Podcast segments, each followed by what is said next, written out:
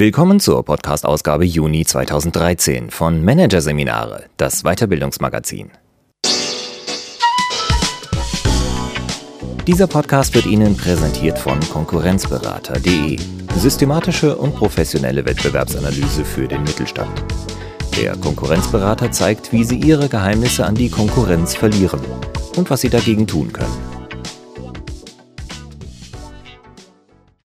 Weitere Podcasts aus der aktuellen Ausgabe behandeln die Themen Führung 2020, das Ende des Vorgesetzten und Arbeitswelt Y. Wir wollen's anders. Doch zunächst Burnout nach dem Hype. Wie geht's dir, Kollege? Von Nina Peters. Erst boomte Burnout, dann war er Pop. Mittlerweile weist der Begriff für extreme Erschöpfung zwar deutliche Abnutzungserscheinungen auf. Dennoch hat der Wirbel einiges bewegt. Immer mehr Arbeitgeber beschäftigen sich mit der Frage, welchen Beitrag sie für die psychische Gesundheit ihrer Mitarbeiter leisten können. Managerseminare zeigt, wie wirksame Prävention gelingt. Hier ein kurzer Überblick des Artikels. Vom Boom zum Bashing über den zwiespaltigen Umgang mit dem B-Wort. Die Ära der Kopfarbeit und ihre Folgen. Warum Unternehmen Arbeitsschutz anders denken müssen. Wie geht's dir, Kollege? Warum Prävention mit einfachen Fragen beginnt. Mit Seminaren sensibilisieren. Wie Manager durch Selbstfürsorge gesunde Führung lernen. Und entlasten statt ausbrennen. Wie Unternehmen ein gesundes Arbeitsumfeld schaffen können. Die Zunge hängt raus, die Pfoten liegen schlaff auf der Seite, die Ohren sind ohne Spannkraft. Die Botschaft der Postkarte ist klar. Dieser Hund kann nicht mehr. Über seinem Kopf steht in roten Lettern Burnout. Dem Begriff für extreme Erschöpfung kann man sich dieser Tage selbst am Grußkartenständer nicht entziehen. Dass er nun sogar für Pointen herhalten muss, markiert wohl einen vorläufigen Tiefpunkt einer sehr wechselhaften Begriffskarriere. Dabei begann alles durchaus hoffnungsvoll. Vor rund drei Jahren wurde Burnout quasi über Nacht zum Medienstar. Innerhalb weniger Monate berichteten fast alle großen Publikumszeitschriften über das Erschöpfungssyndrom. Durch die Bekenntnisse von Prominenten und Sportlern wurde Burnout schließlich zum Dauerthema auf Titelseiten und in Talkshows. Arbeitsmediziner und Psychologen begrüßten zunächst das öffentliche Interesse. Endlich, so der Tenor, fiele der Lichtkegel der Aufmerksamkeit auf das bis dato weitestgehend im Schatten liegende Thema seelischen Leidens. Einziges Problem die unklare Diagnose. Im Gesundheitswesen gilt Burnout offiziell nicht als Krankheit, weil sich die Symptomatik bisher nicht genau genug von anderen Erkrankungen wie etwa der Depression abgrenzen lässt, erklärt Jörg Fengler, Therapeut und Professor für klinische und pädagogische Psychologie an der Universität zu Köln. Lange Zeit störte diese Definitionslücke niemanden. Medien griffen das Thema gerne auf, der Markt der Hilfsangebote wuchs. Doch langsam begann sich unter Experten Unbehagen breit zu machen. Vor allem der zunehmend undifferenzierte Gebrauch des Begriffs bereitete ihnen Bauchschmerzen. Ulrich Hegerl, Vorsitzender der Stiftung Deutsche Depressionshilfe, monierte etwa im Februar 2012 in Managerseminare, dass das Wort Burnout unterschiedslos sowohl für lebensbedrohliche Depressionen als auch für einfache Erschöpfungszustände nach Stressphasen gebraucht werde. Dies sei falsch und sorge für Verwirrung. Bald mehrten sich Artikel, in denen vor allem von einer Modekrankheit und Fehldiagnosen die Rede war. Therapeuten und Psychiater meldeten sich mit der Befürchtung zu Wort, Burnout sei lediglich die sozial akzeptablere Variante von Depressionen. Burnout gibt es gar nicht, behauptete gar der Kölner Psychiater und Buchautor Manfred Lütz in einem Interview. Der Begriff, der den Dialog über psychische Erkrankungen einst vereinfachen sollte, ist zur Plattitüde geworden und damit zum Problem. Diesen Umstand könnte man mit einem Schulterzucken quittieren und die zahllosen Artikel, Promi-Bekenntnisse und empörten Talkrunden als Medienphänomene abtun, wenn nicht Aufklärung so dringend notwendig wäre. Denn egal wie man Burnout nun wissenschaftlich eingrenzt oder unter welchem Label man psychische Erschöpfung diskutiert, in vielen Unternehmen ist sie schon lange Realität. Noch nie konnten so viele Menschen ihrem Job nicht nachgehen, weil sie ausgebrannt oder psychisch erkrankt sind. Laut dem Bundesarbeitsministerium sind die Arbeitsunfähigkeitstage wegen seelischer Leiden in den vergangenen 15 Jahren um mehr als 80 Prozent gestiegen. Allein 2011 sind bundesweit rund 59 Millionen Fehltage aufgrund psychischer Erkrankungen entstanden. Die Produktionsausfälle, die Betrieben deswegen entstehen, werden auf rund 6 Milliarden Euro beziffert. Angesichts der gravierenden Folgen für Wirtschaft und Gesellschaft fordert die Politik nun schärfere Vorschriften gegen Stress. Nach dem Willen von Bundesarbeitsministerin Ursula von der Leyen soll das betriebliche Gesundheitsmanagement zukünftig klarer auf psychische Belastungen ausgeweitet werden. Der Schutz vor Stress am Arbeitsplatz, so formulierte es die CDU-Politikerin Ende Januar 2013 in Berlin, müsse genauso selbstverständlich werden wie der Schutz vor Lärm, Staub und Chemikalien. Die Formel klingt gut. Für viele Unternehmen stellt sich jedoch die Frage, wie soll das konkret funktionieren? Auf den ersten Blick mutet es seltsam an. Was den Schutz vor körperlichen Gefahren betrifft, sind deutsche Unternehmen seit Jahren Weltspitze. Es gibt Geräte- und Gefahrstoffverordnungen, Regeln für die Lautstärke und Vibration von Maschinen, für ergonomische Büromöbel und die richtige Bildschirmgröße. Doch bei der Frage, wie man verhindert, dass sich Mitarbeiter überfordert, gestresst oder ausgebrannt fühlen und in der Folge gar psychisch erkranken, herrscht in vielen Betrieben nach wie vor Ratlosigkeit. Sucht man nach Ursachen, mag die Scheu vor den Kosten ein Grund sein, weshalb sich bisher kaum etwas in dieser Hinsicht getan hat. Eine noch viel wichtigere Rolle dürften eine noch viel wichtigere Rolle dürfte jedoch der Nimbus des Unaussprechlichen spielen, mit dem Fragen der Psyche und der Emotionalität bis heute im Business belegt sind. Trotz der jahrelangen Bemühungen von Organisationspsychologen, Betriebsärzten, Krankenkassen und Weiterbildungsanbietern. Mitarbeiter möchten nicht als schwach oder angeschlagen gelten. Arbeitgeber nicht den Eindruck erwecken, sich in die Privatsphäre ihrer Angestellten einzumischen. Daraus resultiert die nach wie vor verbreitete Haltung, für das Seelenleben ist der Arbeitgeber nicht zuständig. Lange Zeit war dies vielleicht auch nicht so notwendig.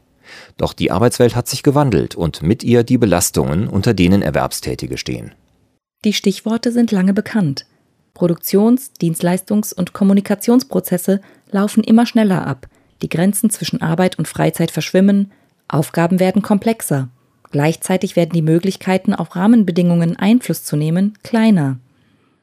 Je nach Perspektive ließe sich die Liste sicher um weitere Punkte ergänzen. Aus all den Veränderungen folgt jedoch die gleiche Konsequenz.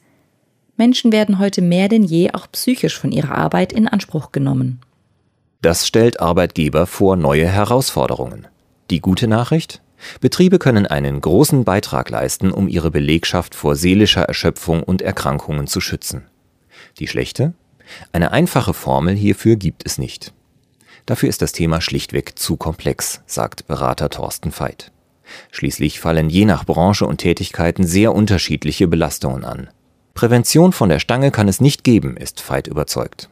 Ein erster Schritt in Richtung gesundes Unternehmen ist aber bereits getan, wenn Firmenlenker das Thema wirklich ernst nehmen und es nicht in Ex-Kanzler Schröder-Manier als Gedöns an die Personalabteilung delegieren. Die ist zwar zuständig, doch es braucht Veränderungsbereitschaft von ganz oben, damit das Thema auf der Agenda bleibt und nicht als Maßnahme irgendwo versandet, sagt Psychotherapeut Jörg Fengler. Ein klares Zeichen kann das Management etwa setzen, indem es zunächst den Ist-Zustand ermittelt und die Mitarbeiter fragt, wie geht es euch eigentlich an eurem Arbeitsplatz? Klaus Walinski hat genau dies im vergangenen Jahr getan. Der Geschäftsführer der Karlsberg Logistik GmbH reagierte damit auf Probleme, die viele Unternehmen kennen. Nach einer Phase tiefgreifender Umstrukturierungen war die Stimmung im Betrieb getrübt. Spürbar war dies an Kleinigkeiten wie etwa dem fehlenden oder dahingemaultem Gruß am Morgen, erzählt Falinski. Zu dem angespannten Betriebsklima gesellten sich irgendwann hohe Krankenstände. Uns war klar, dass wir diesem unguten Trend entgegenwirken müssen, sagt Falinski. Statt von oben herab Gegenmaßnahmen zu beschließen, drehte der Geschäftsführer den Spieß um. Alle 73 Mitarbeiter erhielten einen zuvor mit dem Betriebsrat abgestimmten Fragebogen, erzählt Falinski. In diesem konnten sie Auskünfte geben, was sie bei ihrer Arbeit belastet, was ihnen gefällt und was sie sich anders wünschen. Erhoben wurde auch, welche psychischen Symptome die Mitarbeiter bei sich vor und nach der Arbeit beobachtet hatten, ob sie sich also gereizt fühlten, mit Magenschmerzen zur Arbeit kamen, unter Schlafstörungen litten oder dauerhaft gestresst waren. Unterstützung bei der Umfrage erhielt das kleine Logistikunternehmen von Arbeitspsychologen des Instituts für betriebliche Gesundheitsförderung der AOK. An den Kosten beteiligte sich die Krankenkasse mit rund 30 Prozent. Die Ergebnisse offenbarten vor allem zwei Ursachen für Unzufriedenheit. Neben arbeitsorganisatorischen Aspekten wie zu kleinen Büros oder fehlender Ausstattung war dies vor allem der Führungsstil in einigen Bereichen. Es gab Klagen über einen Befehlston, starke Kontrolle und wenig Wertschätzung, sagt Falinski. Das haben wir sehr ernst genommen und reagiert. In dem Logistikunternehmen hat sich seitdem viel getan. Jede Woche finden Gruppengespräche statt, in denen auch arbeitsplatzrelevante Fragen diskutiert werden. Die Kraft- und Staplerfahrer werden in die Auswahl neuer Fahrzeuge involviert. Zudem wurde ein Umgestaltungskonzept für die vorhandenen Büros erstellt. Die Veränderungen zeigen bereits Wirkung. Mittlerweile ist die Zufriedenheit der Mitarbeiter in vielen Bereichen auf 89 Prozent gestiegen. Auch wenn es ein Kraftakt für unseren kleinen Betrieb war, hat sich der Aufwand gelohnt, zieht Falinski Bilanz. Für ihn ist die wichtigste Lesson learned, gerade bei großen Veränderungen gibt es eine Gefühlskurve, die man begleiten muss. Das A und O ist die Einbindung der Mitarbeiter in Entscheidungsprozesse. Anonyme Mitarbeiterstudien wie die der Karlsberg Logistik GmbH helfen Unternehmen also, Schieflagen zu erkennen und zu korrigieren. Denn Gesundheit, das belegen Studien der Arbeitsforschung, ist in erster Linie eine Frage der Führung und der Unternehmenskultur. Nach neuesten Erkenntnissen machen vor allem sechs Bereiche den Unterschied, ob jemand engagiert arbeiten kann oder psychisch erkrankt. Anerkennung und Belohnung durch den Vorgesetzten, ein unterstützendes Team, Fairness im beruflichen Umgang, Respekt und soziale Gerechtigkeit, klare Werte und eine sinnvolle Tätigkeit. Konzentrieren lässt sich all dies auf eine simple Einsicht. Mitarbeiter müssen sich am Arbeitsplatz wohlfühlen, sagt Psychotherapeut Fengler. Angesichts einer Arbeitswelt, die vielerorts durch Leistungsdruck und Wettbewerb geprägt ist, mag dies zwar nach Utopie klingen. Von heute auf morgen gelingt das freilich nicht. Es ist ein Prozess, der oft Jahre dauert, betont Fengler. Kurzfristig können zwar auch mit kleinen Veränderungen Effekte erzielt werden. Neben ergonomischen Arbeitsplätzen sind eine gute Pausenkultur, flexible Arbeitszeiten oder auch eine restriktive Blackberry-Politik wirksame Mittel. Langfristig ist jedoch die Qualität der Führung die wichtigste Stellschraube, an der Unternehmen in puncto Prävention drehen können, sagt Berater Thorsten Veit. Wie gesundheitsförderliche Führung funktioniert, ist bereits gut erforscht. Wesentliche Faktoren sind laut Arbeitspsychologen Gestaltungsfreiheit, sinnvolle Aufgaben, realistische Ziele und eine klare Rückmeldung. Vielerorts hapert es jedoch noch an der praktischen Umsetzung dieses Wissens. Schuld daran ist nicht zuletzt die Tatsache, dass Führungskräfte selbst mit schwierigen Arbeitsbedingungen zu kämpfen haben. Zeitmangel, Druck und hohe Anforderungen prägen ihren Alltag. Zudem werden auch sie nicht selten schlecht geführt. Vor allem das mittlere Management ist oft großen Belastungen ausgesetzt, ohne dafür gesund erhaltende Wertschätzung zu erfahren. Gesundheit gerät da schnell zum Spannungsfeld, sagt Thorsten Veit. Fordern, aber nicht überfordern. Seelische Aspekte nicht außen vor lassen, sondern nah dran sein am Einzelnen. Darin liegt letztlich das Geheimnis gesunder Führung. Für Manager ist dies ein nicht leicht zu meisternder Balanceakt. Helfen kann ihnen dabei vor allem das entsprechende Fachwissen. Erfahrungen aus Ländern wie den USA haben gezeigt, dass Probleme vermieden werden können, wenn Führungskräfte ausreichend über psychische Erkrankungen aufgeklärt sind, sagt Dr. Werner Kissling, leitender Oberarzt des Zentrums für Disease Management. Das Melsunger Pharmaunternehmen B. Braun hat aus diesem Grund ein Seminarprogramm speziell für Führungskräfte konzipiert, das derzeit in Zusammenarbeit mit Arbeitswissenschaftlern der Uni Hannover durchgeführt wird. Neben Hintergrundwissen über Krankheitsbilder und Symptome lernen die Manager in den Schulungen auch, sich ungewohnten persönlichen Themen zu stellen. Wie gehe ich mit mir um? Bin ich ein Vorbild, wenn ich mittags vor dem Bildschirm esse und nie vor 19 Uhr das Büro verlasse? Das Ziel ist, die Führungskräfte für ihre Grenzen zu sensibilisieren, damit sie über die Fürsorge für sich die Fürsorge für ihre Mitarbeiter lernen, erklärt Jörg Fengler, der selbst regelmäßig Schulungen durchführt. Mitarbeiter geben ihre Seele nicht am Werkstor ab. Diese simple Erkenntnis bleibt für Unternehmen beim Kampf gegen Stress und Burnout zentral. Private Sorgen und Nöte nehmen Angestellte genauso mit an den Arbeitsplatz, wie sie Belastungen und Jobkonflikte zu Hause beschäftigen. Durch klare Strukturen und eine wertschätzende Führung kann das Erkrankungsrisiko erheblich gesenkt werden. Darüber sind sich Experten mittlerweile einig. Das Ziel muss zudem für Unternehmen sein, ein Umfeld zu schaffen, in dem es kein Tabu ist, über Belastungen zu sprechen egal welcher Art. Nur in einer Kultur des Vertrauens ist es möglich, über Grenzen zu reden, meint Coach und Berater Albert Pietzko. Arbeiten Menschen unter solchen Bedingungen, hat Burnout keine Chance.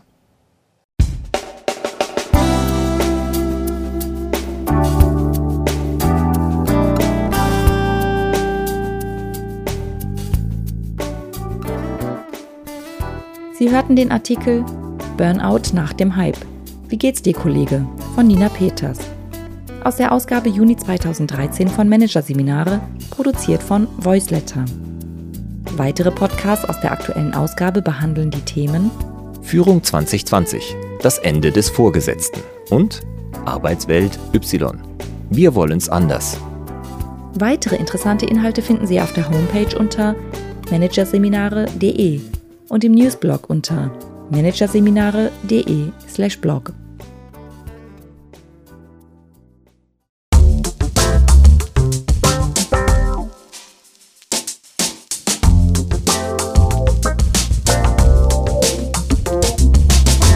Das war der Podcast von Managerseminare, das Weiterbildungsmagazin, Ausgabe Juni 2013. Dieser Podcast wird Ihnen präsentiert von www.konkurrenzberater.de mit einem Minimum an Aufwand vor der Konkurrenz schützen. Übrigens, immer mehr mittelständische Unternehmen investieren in eine professionelle und systematische Wettbewerbsbeobachtung und sind dadurch schneller als Sie, positionieren sich besser und machen mehr Umsatz. Mehr Informationen dazu, wie Sie durch Konkurrenzanalyse aufholen können, finden Sie unter www.konkurrenzberater.de.